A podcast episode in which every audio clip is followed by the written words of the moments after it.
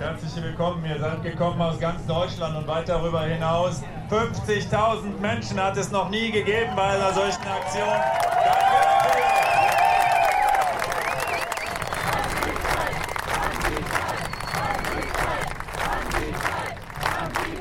Die letzten drei, vier Wochen waren natürlich sehr anstrengend, seitdem RWE das angekündigt hatte, sozusagen jetzt mit den rodungsvorbereitenden Maßnahmen zu beginnen. Der Hambacher Forst im Rheinland ist ein Symbol geworden für Kohlegegner. Seit Wochen wird da gegen die weitere Rodung von RWE protestiert, denn der Konzern will da ja auch noch den letzten Rest Wald abholzen, um an die Braunkohlereserven zu kommen. Jetzt hat es aber erstmal einen Rodungsstopp gegeben und eine riesige Demonstration. Und wir waren da. Mission Energiewende, der Detektor FM Podcast zum Klimawandel und neuen Energielösungen in Deutschland. Eine Kooperation mit dem Ökostromanbieter Lichtblick und dem WWF. Hallo, ich bin Christian Eichler und ich muss natürlich eher sagen, meine Kollegin Anja Bolle war da. Hallo Anja. Hallo Christian. Das war letzte Woche ein ganz schönes Hin und Her. Du solltest erst zur Demo, dann wurde die Demo von der Polizei verboten, dann doch wieder erlaubt vom Verwaltungsgericht Aachen und dann hat auch noch das Oberverwaltungsgericht Münster entschieden, die Rodung des Hambacher Forsts muss erstmal gestoppt werden. Also ein bisschen kompliziert, dazu gleich mehr, aber erstmal, äh, wie war es denn überhaupt vor Ort? Also wie war die Demo? Ich hätte niemals gedacht, dass wirklich so viele Menschen kommen kommen. Die Veranstalter der Demonstration Kohle stoppen, Wald retten, die sprechen von 50.000 Menschen, die an dem Nachmittag mhm. am Hambacher Forst waren. Und damit war das dann die größte Anti-Kohle-Demo, die es je im Rheinland gegeben hat. Und wenn ich mal ganz von vorne bei dem Tag anfange, dann hat man schon in Köln gemerkt, dass es einfach super viele Menschen sind, die zum Hambacher Forst wollen. Die Bahn hatte zwar extra mehr Züge eingesetzt, trotzdem habe ich erstmal zwei Bahnen weiterfahren lassen, bevor ich überhaupt mal irgendwo reingekommen bin. Und bei so vielen Menschen, die alle zu diesem einen Ort wollten, da war auch ein bisschen Verkehrschaos eigentlich ja schon vorprogrammiert. Der Bahnhof von Bühr, einem kleinen Ort direkt am Hambacher Forst, der war zwischenzeitlich auch gesperrt. Und unser Zug, der kam auch an einer Station vor unserem eigentlichen Ziel zum Stehen. Nach einer halben Stunde war dann da auch klar, es waren Personen im Gleis und die Züge in Richtung Bühr, die konnten erstmal nicht weiterfahren. Und weil keiner dann so richtig wusste, wann und wie es dann jetzt weitergeht, haben wir dann kurzerhand mal unseren eigenen kleinen Demozug zum Hambacher Forst gestartet. Hopp,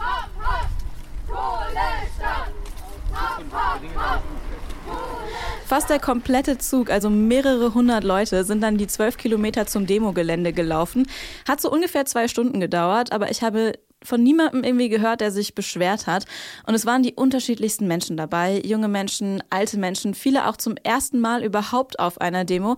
Und es waren auch viele Familien mit Kindern da. Eine Teilnehmerin hat mir erklärt, warum das für sie wichtig ist. Weil ich es auch gerade für meine Kinder wichtig finde, zu sehen, wofür wir stehen. Und ich finde gerade das Thema Wald und Bäume ist auch für eine Vierjährige ganz gut zu verstehen, warum es wichtig dafür ist, hierher zu kommen und zu kämpfen. Du hörst, es war ganz schön windig, aber ansonsten war das Wetter super, was wahrscheinlich halt auch nochmal dazu geführt hat, dass so viele Menschen gekommen sind. Dass die Demo dann ähm, überhaupt stattfinden durfte, das war ja erst relativ spät klar. Ich habe es vorhin schon gesagt, das Verwaltungsgericht Aachen hat ähm, das Demonstrationsverbot der Aachener Polizei dann aufgehoben. Was genau war da los? Er sagte schon, das war wirklich ein Hin und Her. Weil der Demonstrationsweg und auch die Fläche lange gar nicht klar waren, gab es Probleme mit dem Sicherheitskonzept. Mhm. Deswegen hat die Polizei dann gesagt, es ist einfach viel zu gefährlich, wenn bis zu 20.000 Menschen, mit denen die Veranstalter gerechnet haben, zum Hambacher Forst kommen. Das war am Donnerstag, also zwei Tage vor der Demo.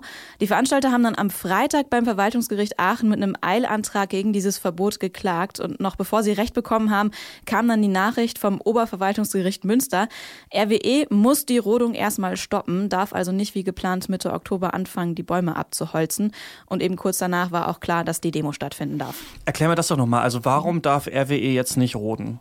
weil sie nicht deutlich genug gezeigt haben, dass die Braunkohle, die unter dem Rest Hambacher Wald noch ist, für eine lückenlose Energieversorgung wirklich äh, gebraucht wird. Und deswegen dürfen sie keine vollendeten Tatsachen schaffen, hat das äh, Oberverwaltungsgericht Münster gesagt. Sie dürfen also nicht schon mal anfangen, Bäume zu fällen, bevor alles in dem Fall geklärt ist.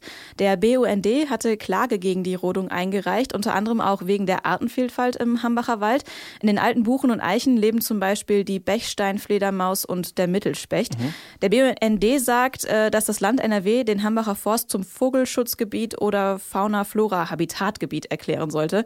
RWE wollte die Klage im Eilverfahren vor dem Oberverwaltungsgericht Münster klären. Dort hat man dann die Notwendigkeit der Rodung für RWE aber eben nicht erkannt und sagt jetzt, dass das Verfahren äh, BUND gegen RWE ganz normal geführt wird. Und weil die Rechtslage in diesem Fall wohl sehr, sehr kompliziert ist und es auch wohl sehr, sehr viele Akten gibt, die bearbeitet werden müssen, wird RWE in dieser Saison wohl nicht mehr roden.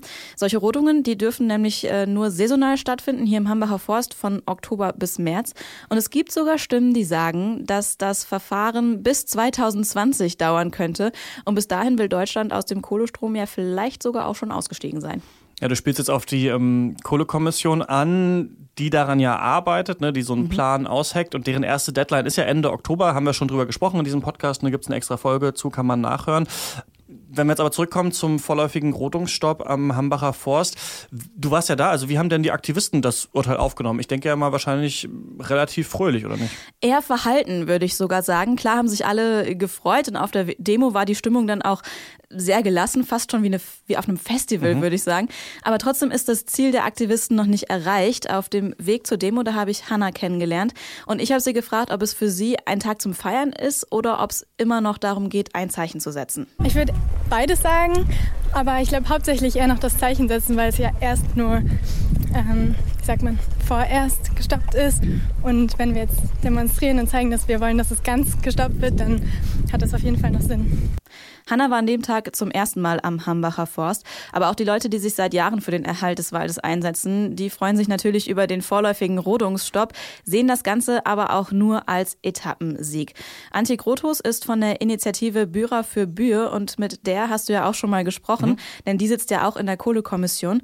Bühr ist ein kleiner Ort direkt am Hambacher Forst und die Anwohner, die setzen sich seit Jahren für den Erhalt des Waldes ein. Sie hat mir an dem Tag, als die Rodung gestoppt wurde, schon gesagt, dass man natürlich trotzdem noch noch weiter kämpfen muss. Also es ist jetzt nicht so, dass ich um Tonnen mich entlastet fühle. Also die Strukturen, die ich hier halt so erlebe, ist, dass, dass ich immer noch Sorge habe, dass es irgendwie noch kippen kann. Aber eigentlich ist auch mal jetzt die Zeit, sich einfach mal zu freuen darüber, wie viele Menschen uns unterstützen, wie viele Tausende immer Sonntag für Sonntag uns unterstützen. Ich habe immer vor ein paar Wochen gesagt, hier wird es Massenproteste geben, wenn, wenn äh, der Wald gerodet wird und zerstört wird. Und habe aber jetzt erst letzten Sonntag, das war ja schon der dritte Sonntag in Folge, wo dann über 10.000 Menschen da waren, das so richtig realisiert, dass die Menschen alle da sind und solidarisch sind mit dem Wald, dass sie sich einsetzen für den Kohleausstieg und für mehr Klimaschutz. Die Sonntagsaktionen, von denen sie spricht, damit meint sie die Waldspaziergänge, die seit viereinhalb Jahren einmal im Monat im Hambacher Forst stattfinden. Und seit diesem Monat gibt es die eben jeden Sonntag. Organisator ist Michael Zobel aus Aachen und der hat auch auf der Demo am Samstag gesprochen. Und bei seiner Rede und bei den Reaktionen der Menschen dort, da hatte ich dann auch mehrfach Gänsehaut bekommen, weil mir dann auch deutlich äh, geworden ist, wie viel die Aktivisten für den Hambacher Wald in den letzten Monaten und in den letzten Wochen erreicht erreicht haben. Das hat den Wald aber auch mitgenommen, hat Michael Zobel gesagt. Wir hören mal in seine Rede rein. Im September haben wir gesagt, wegen der dramatischen Lage jeden, Son jeden Sonntag Waldspaziergang. Wir haben es gemacht im September und das war am vergangenen Sonntag, heute vor sechs Tagen, waren 15.000 Menschen da zum Waldspaziergang.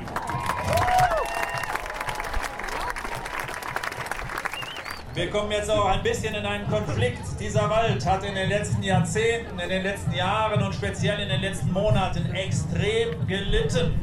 Dieser Wald, der braucht auch seine Würde zurück, der braucht seine Ruhe zurück.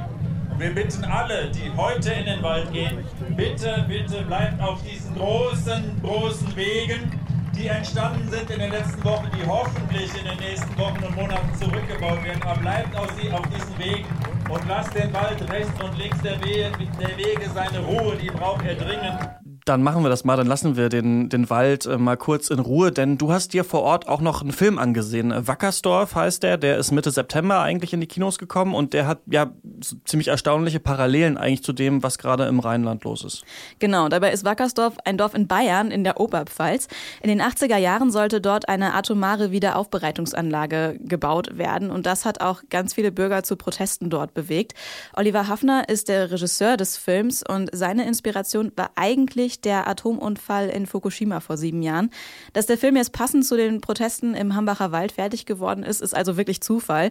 Trotzdem gibt es viele Parallelen zwischen der Situation im Hambacher Wald und damals in Wackersdorf, hat mir Oliver Hafner erzählt, der auch bei der Filmvorführung war. Also die Parallelen sind natürlich ganz stark, dass sich Leute einsetzen für Werte, die jenseits des kurzfristigen Gewinns, äh, des wirtschaftlichen Nutzens und ähm, der Industrieinteressen liegen, sondern dass Werte hochgehalten werden, die es ein bisschen schwer haben im Kapitalismus, nämlich ähm, eine Form von Solidarität, Heimatverbundenheit und ähm, ein Wertekanon ja, von Menschlichkeit und Achtung äh, der, der Natur und unseres Lebensraums.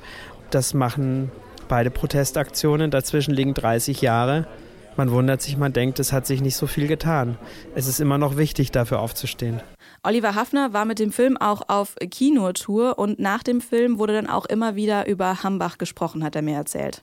Die Leute haben es angesprochen, ich habe es angesprochen und es war immer ein starkes Bedürfnis, also es war immer, die, sie haben immer stark die Transferleistungen gemacht, dass sie gesagt haben, mein Gott, da muss man doch was tun und eigentlich Wackersdorf was ja ein erfolgreicher Widerstand war, was jetzt in den letzten Wochen hier jetzt für Hambach noch nicht so klar war. Jetzt ist ja ein Zwischenerfolg sozusagen erreicht. Aber eigentlich alle gesagt haben, wir müssen eigentlich nach Hambach fahren, wir müssen dort äh, an, Ham, an Hambacher Wald fahren und müssen uns dort engagieren. Also es war, glaube ich, äh, auch für viele, dass sie überhaupt erstmal die Empathie für die Proteste hier ähm, äh, entwickelt haben. Und da kommen wir nochmal zurück aus Wackersdorf wieder zum Hambacher Forst. Ähm, wie sieht denn da jetzt die Zukunft aus für den Wald? Aktuell werden wieder Baumhäuser im Hambacher Forst errichtet. Die Polizei hat sich wohl auch wieder aus dem Wald zurückgezogen. Jetzt heißt es dann aber trotzdem erstmal abwarten, wie der Gerichtsprozess ausgeht und was in Sachen Kohleausstieg beschlossen wird. Aber selbst wenn RWE den Wald doch noch roden darf, sieht Antje Grothus den Konzern trotzdem schon als Verlierer jemand, der im Jahr 2018 für Kohle einen Wald abholzt, der kann niemals als Gewinner ähm, aus irgendeinem Konflikt herausgehen. Meine Kollegin Anja Bolle war für uns im Hambacher Forst. Dankeschön. Gerne. Nächste Woche ist hier dann wieder Marisa Becker zu hören, denn die hat sich angeschaut, was eigentlich die anderen EU-Länder so machen in puncto Kohleausstieg. Was passiert zum Beispiel in Großbritannien oder in Tschechien? Die Antworten dann nächste Woche hier in diesem Podcast. Und wenn Sie das gut finden, was wir hier machen, dann würden wir uns über fünf Sterne auf iTunes auch sehr freuen. Ich bin Christian Eichler. Bis nächste Woche.